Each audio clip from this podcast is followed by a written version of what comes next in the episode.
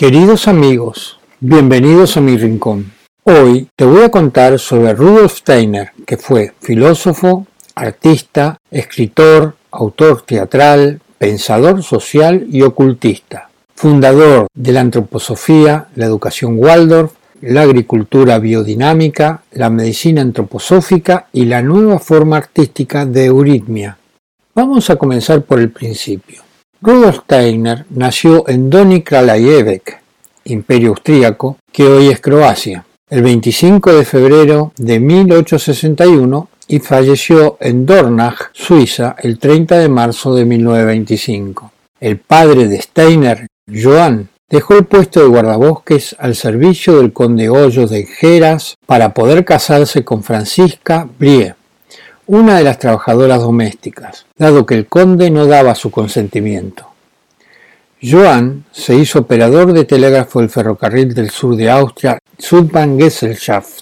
Cuando nació Rudolf, estaba destinado a Murakirali, en la región de Murakos, que luego formó parte del Imperio Austrohúngaro, actualmente región de Medirunie, en el extremo norte de Croacia. En los dos primeros años de la vida de Rudolf, la familia se mudó dos veces, primero a Modlin, cerca de Viena, y luego, por el ascenso de su padre a jefe de estación, a Potsdam, situado en las laderas de los Alpes del este austríaco, en el actual estado de Burgenland. De 1879 a 1883, Steiner cursó y se graduó en el Instituto de Tecnología Technische Hochschule de Viena, donde estudió matemáticas, física y filosofía. En 1882 uno de los profesores de la Universidad de Viena, Karl Julius Schroeder, sugirió el nombre de Steiner al catedrático Joseph Kushner, editor de una nueva edición de las obras de Goethe. Entonces se pidió a Steiner que fuera el editor científico de la edición. En su autobiografía, Steiner relata que a los 21 años, en el tren que circulaba entre el pueblo donde vivía y Viena, conoció a un sencillo herborista, Félix Koguski, quien le habló del mundo espiritual como alguien que había tenido sus propias experiencias de él. Este recolector de hierbas lo presentó a una persona que Steiner solo identificó como un maestro, quien tuvo una gran influencia sobre su desarrollo posterior, concretamente dirigiéndole a estudiar la filosofía de Fichte. En 1891, Steiner obtuvo un doctorado en filosofía en la Universidad de Rostock, Alemania, con una tesis basada en el concepto del ego de Fichte y luego fue publicada de manera expandida como Verdad y Ciencia. Como te dije, fue el fundador de la antroposofía, a la que describió como un sendero de conocimiento que quisiera conducir lo espiritual en el hombre a lo espiritual en el universo. Pueden ser antropósofos quienes sienten determinadas cuestiones sobre la esencia del hombre y del mundo como una necesidad tan vital como la que se siente cuando tenemos hambre y sed. Steiner propuso una forma de individualismo ético, al que luego añadió un componente más explícitamente espiritual. Derivó su epistemología de la visión del mundo de Johann Wolfgang Goethe, según la cual el pensamiento es un órgano de percepción al igual que el ojo o el oído. Del mismo modo que el ojo percibe colores y el oído sonidos, Así el pensamiento percibe ideas. También desarrolló la educación Waldorf, la agricultura biodinámica, la medicina antroposófica y la nueva forma artística de euritmia, como te dije antes.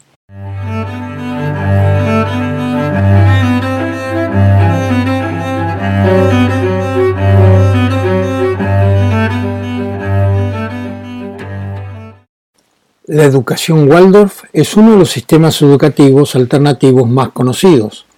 La pedagogía Waldorf busca el desarrollo de cada niño en un ambiente libre y cooperativo, sin exámenes y con un fuerte apoyo en el arte y los trabajos manuales. La agricultura biodinámica es un método de agricultura ecológica que en la práctica tiene dos aspectos fundamentales que la distinguen de la agricultura orgánica y otros métodos.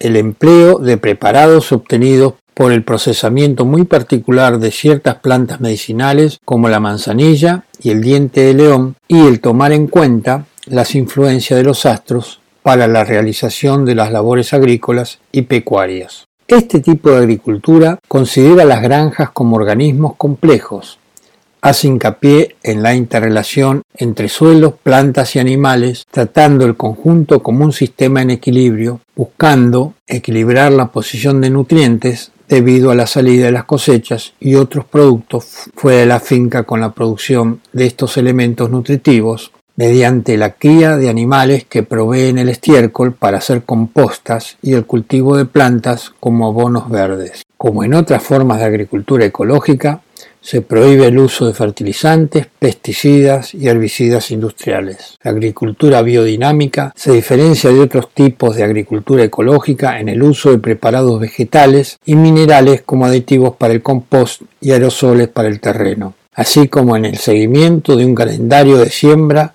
basado en el movimiento de los astros.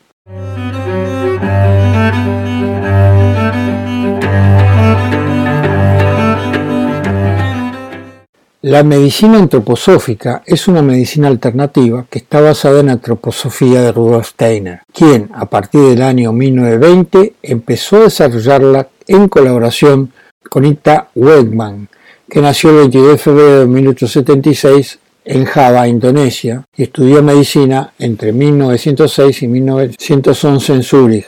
Y en 1921 abrió una clínica en Arlesheim, Suiza, y trabajó intensamente junto a Rudolf Steiner durante algunos años. Rudolf Steiner, hasta 1935, perteneció a la dirección de la Sociedad Antroposófica. A fines de 1923 y por solicitud de Rudolf Steiner, asumió la dirección de la reciente creada sección médica de la Universidad Libre para la Ciencia Espiritual. A partir de entonces y hasta su muerte, el 4 de marzo de 1946, se ocupó de la difusión del nuevo movimiento médico y de la pedagogía curativa antroposófica.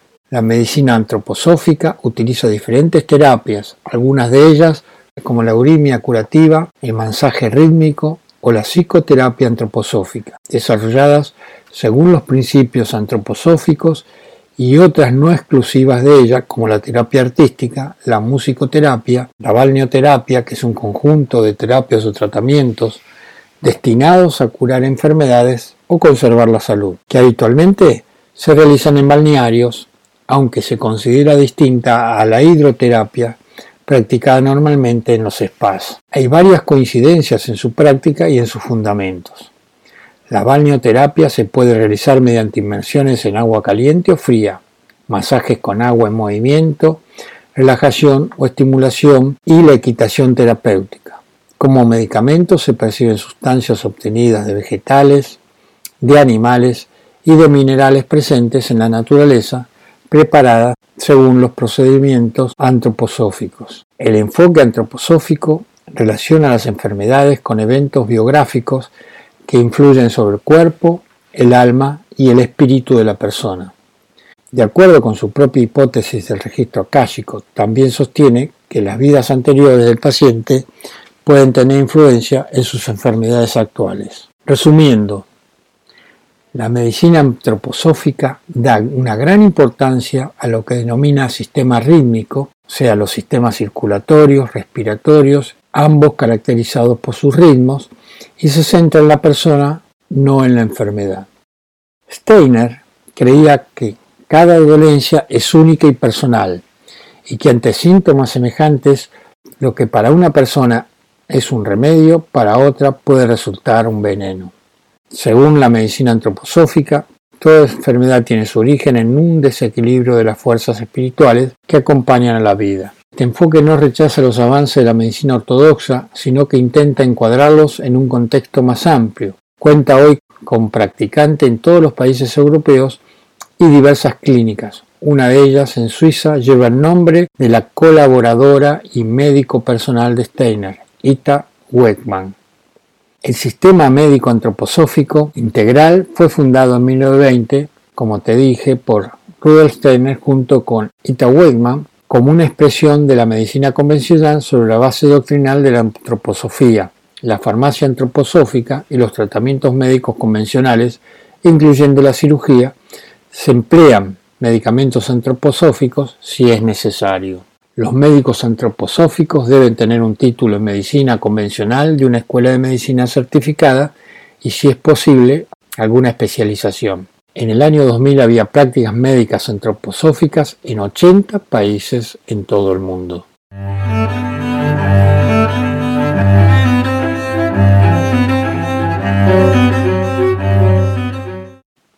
La euritmia es un arte que hace el lenguaje visible y el canto visible. Se inspira en la poesía y en la música, traduciendo en movimientos espaciales lo que se escucha con el fin de hacer visible la idea de lo que el compositor plasmó en su obra. Deriva del latín euritmia y se conoce como euritmia al hecho de moverse de un modo armonioso y buscando la belleza este movimiento sirve para expresar los estados de ánimo y por ello se transforma en un medio de comunicación. En el campo de la arquitectura existe un concepto antropomórfico de la misma, esto es, que la construcción es el reflejo de las proporciones del cuerpo humano. Este concepto ya lo postuló Vitruvio, el gran teórico del clásico, ya sea griego o romano.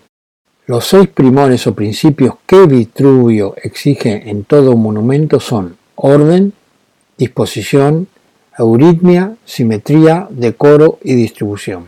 Rudolf Steiner retomó el concepto de euritmia, la definió como un arte dentro de lo que denominó antroposofía. Para Steiner, la euritmia es el arte del movimiento que hace visible en el espacio y a través del movimiento corporal aquello que en el interior del ser humano transcurre por medio de la palabra y de la música. Para ejercitarse en este arte existen ejercicios de tipo coreográfico que pueden servir para expresar los tres aspectos del alma, pensamiento, sentimiento y voluntad.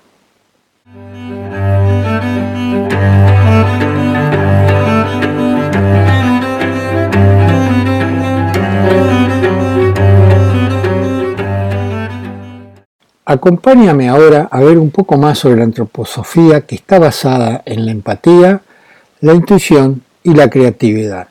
Mantiene toda su vigencia como guía para la evolución personal a la que Steiner describía como un sendero de autoconocimiento que quisiera conducir lo espiritual en el hombre a lo espiritual en el universo, como te conté antes. Y añadía a continuación, surge en el ser humano como necesidad del sentimiento y del corazón y encuentra su justificación cuando consigue se pueda satisfacer esa necesidad. Solo puede reconocer la antroposofía el que encuentre en ella aquello que busca partir del corazón. Y, por consiguiente, solo pueden ser antropósofos quienes sienten determinadas cuestiones sobre la esencia del hombre y del mundo como una necesidad tan vital como la que se siente cuando tenemos hambre y sed. La mayoría de los seres humanos llevan internamente las preguntas de quién soy, por qué estoy en este mundo y qué sentido tiene mi vida. Antiguamente, y también hoy, eran religiones las que se encargaban de dar respuesta a estas preguntas. Actualmente, la ciencia, la técnica y la economía han evolucionado de tal manera que el ser humano ha quedado totalmente desconectado de su propio origen y del sentido de su existencia.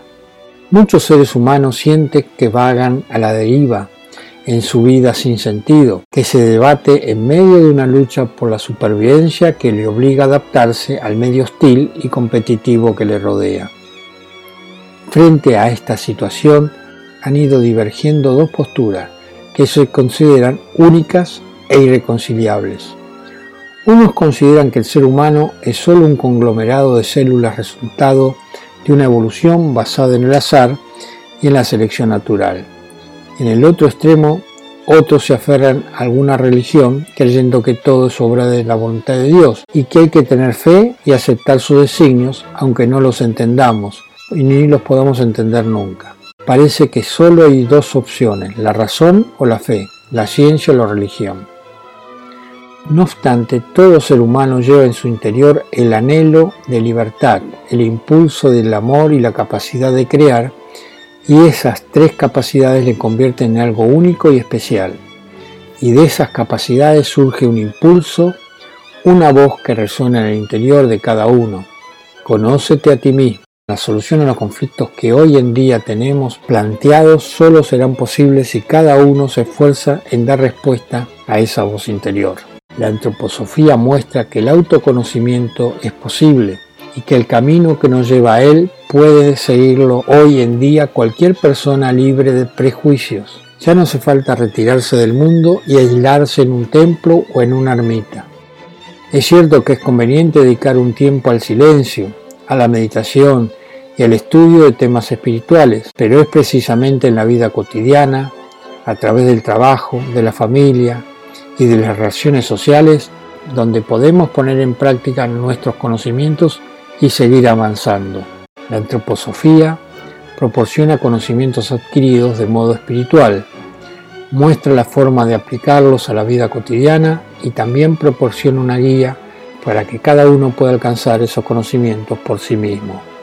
El nombre deriva de antropos, ser humano, y Sofía, sabiduría, porque se define como un saber que el ser humano puede obtener a partir de sí mismo, desarrollando su innata capacidad de conocer y de intuir. Uno de los pilares de la antroposofía es la teoría de los septenios, ese pensamiento filosófico ve la vida en forma cíclica a partir de la observación de los ritmos de la naturaleza divididos en fases de siete años.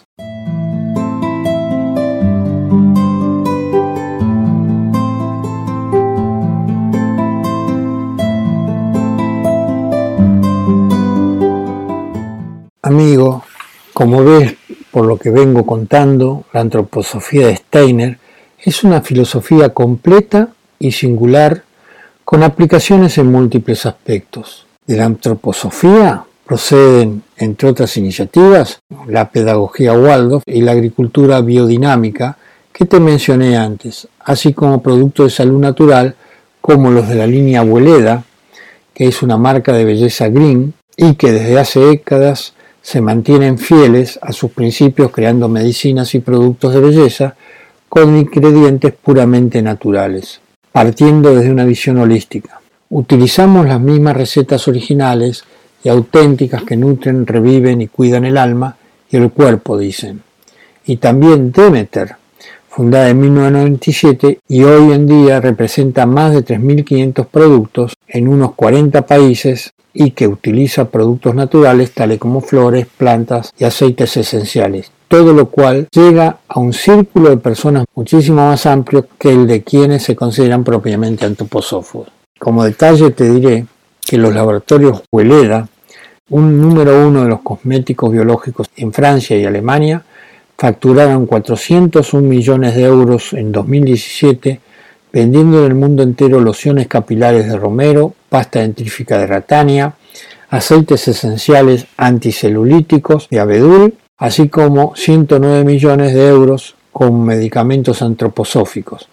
El 33,5% del capital de la empresa y el 76,5% del derecho de voto de Hueleda están en manos de dos accionistas mayoritarios, la Sociedad Antroposófica Universal y la Clínica Antroposófica Arlesheim, colindante a Gettenau, que es el centro mundial del movimiento antroposófico llamado en honor de Johann Wolfgang von Goethe. Contiene dos salas de actuaciones de 1500 asientos, espacio de exposiciones y lectura, una biblioteca, una tienda de libros y espacios administrativos para la sociedad antroposófica. Los laboratorios Walla, también posicionados en el mercado de los medicamentos antroposóficos y los cosméticos, poseen la marca Dr. Auska y emplean a unas mil personas y facturan 130 millones de euros anuales.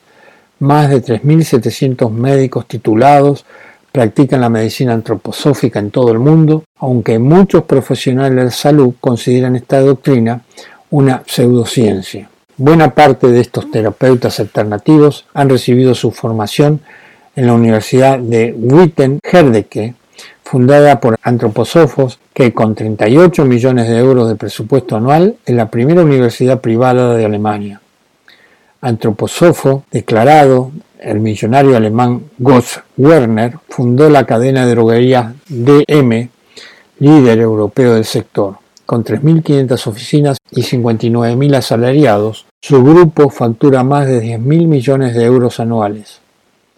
En febrero de 2018, la marca cerró un cuerpo de asociación con Demeter, la marca de la biodinámica, que controla 1.875 kilómetros cuadrados de tierras agrícolas en todo el mundo.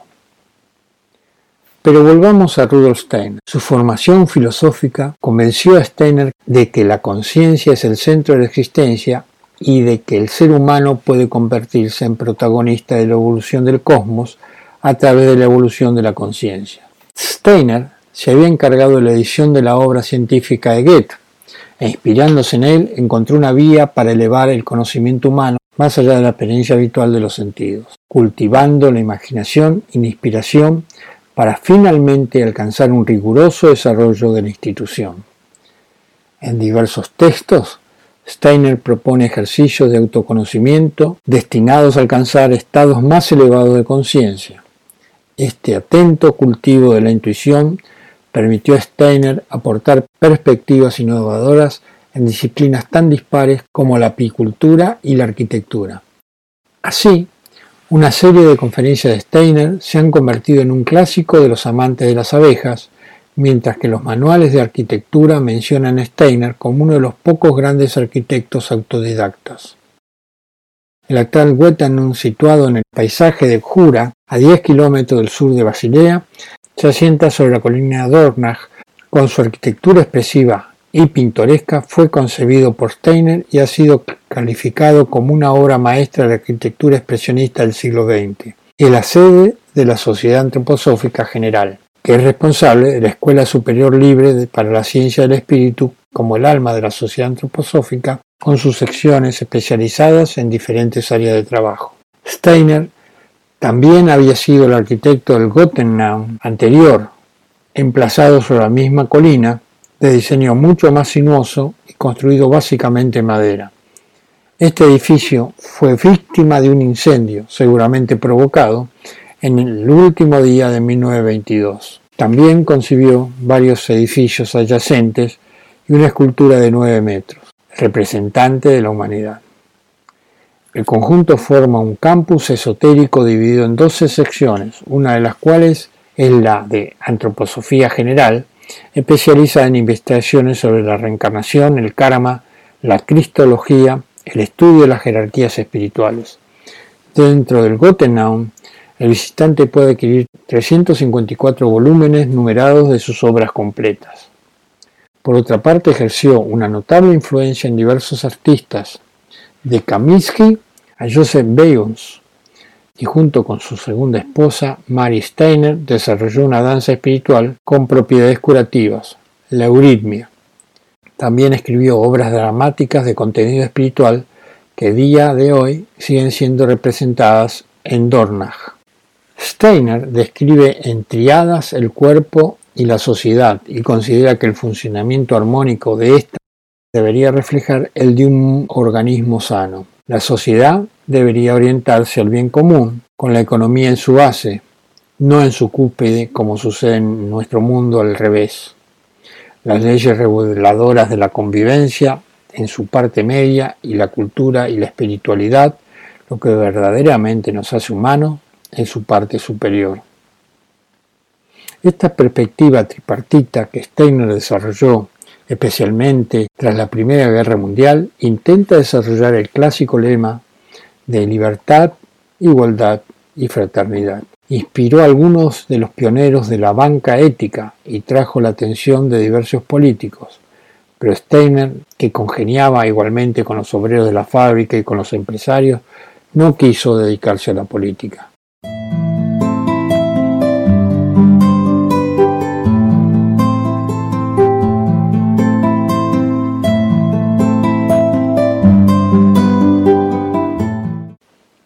1899, Steiner publicó un artículo en su magazine Full Literature titulado La revelación secreta de Goethe sobre la naturaleza esotérica del cuento de hadas de Goethe, la serpiente verde y la blanca azucena.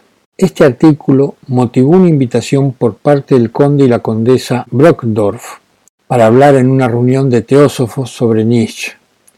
Steiner continuó hablando regularmente a los miembros de la Sociedad Teosófica, una organización o fraternidad internacional fundada en 1875 y relacionada con la teosofía. Según la cofundadora y figura de referencia del movimiento, Elena Blavatsky, se trataría de una sociedad para la búsqueda de la sabiduría divina, sabiduría oculta o espiritual, convirtiéndose en secretario general de su recién formada sección alemana en 1902, sin unirse formalmente a la sociedad.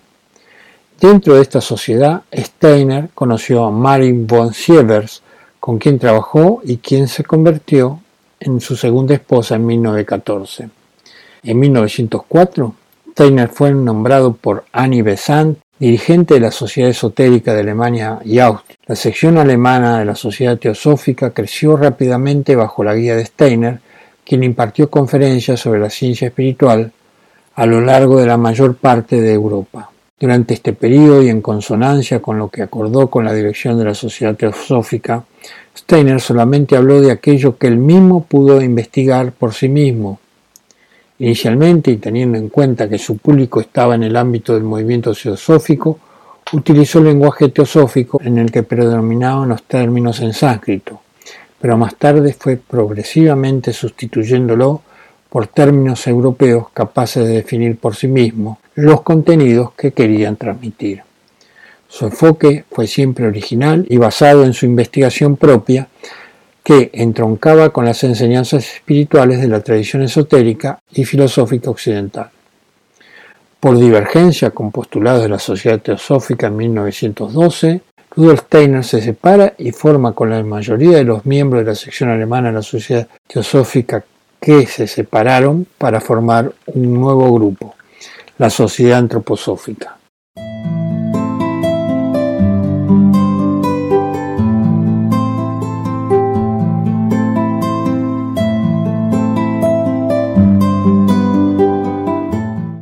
Ahora te leeré algunas pocas frases para que completes la visión de su pensamiento.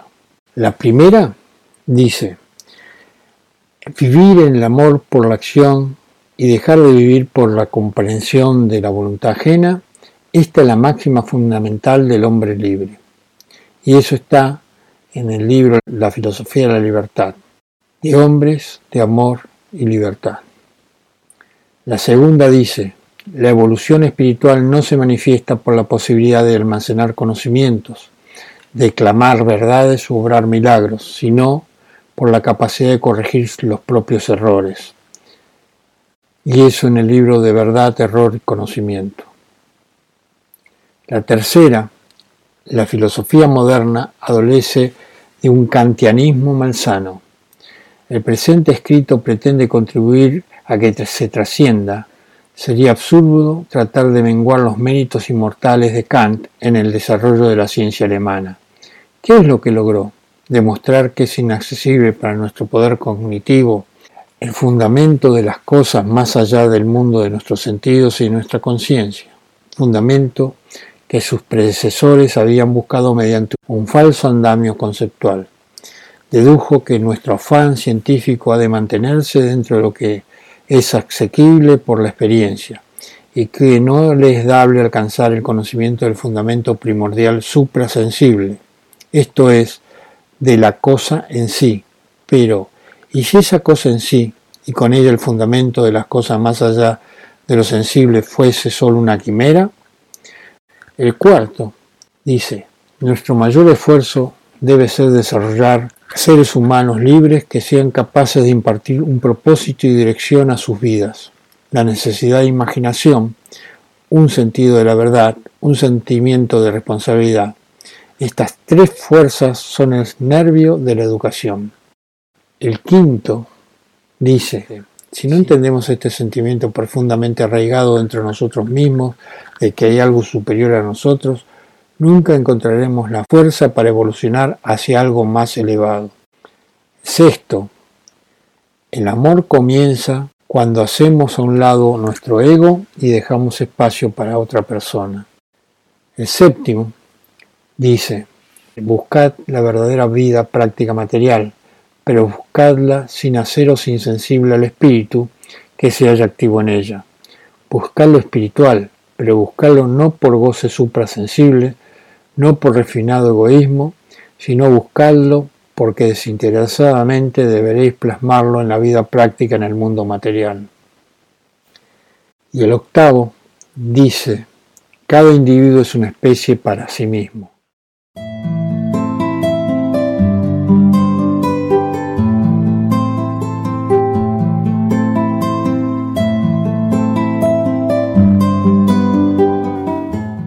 Hemos llegado al final de este podcast. Espero les haya gustado. Si quieren hacerme algún comentario, escríbanme a eduardoceleson.gmail.com. Los espero para compartir juntos un nuevo podcast.